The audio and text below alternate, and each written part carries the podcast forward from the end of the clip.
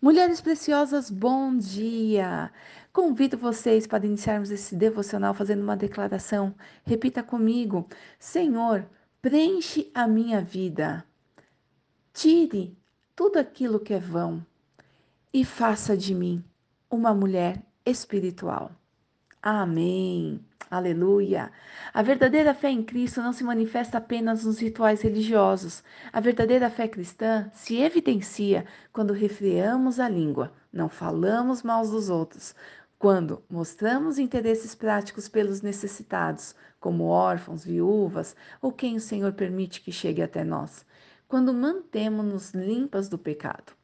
Nossos sacrifícios consistem em louvar a Deus com as nossas palavras e nossas atitudes como a prática do bem, compartilhando do sofrimento dos outros, ajudando-os em suas necessidades. É desse tipo de sacrifício que Deus se agrada. O Senhor não quer que aqueles que o adoram vivam na impureza e nem se agradam dos que cometem qualquer tipo de adultério, mas daqueles que se aproximam com o coração puro e com os lábios sem contaminação. A mulher verdadeiramente espiritual, ela não é mundana, é alguém livre do orgulho, da inclinação da carne e da cobiça dos olhos. O amor é a prova da espiritualidade. Deus, ele não aceita culto falso. Sejamos honestas e mostramos temor ao Senhor com as nossas atitudes e com as nossas palavras.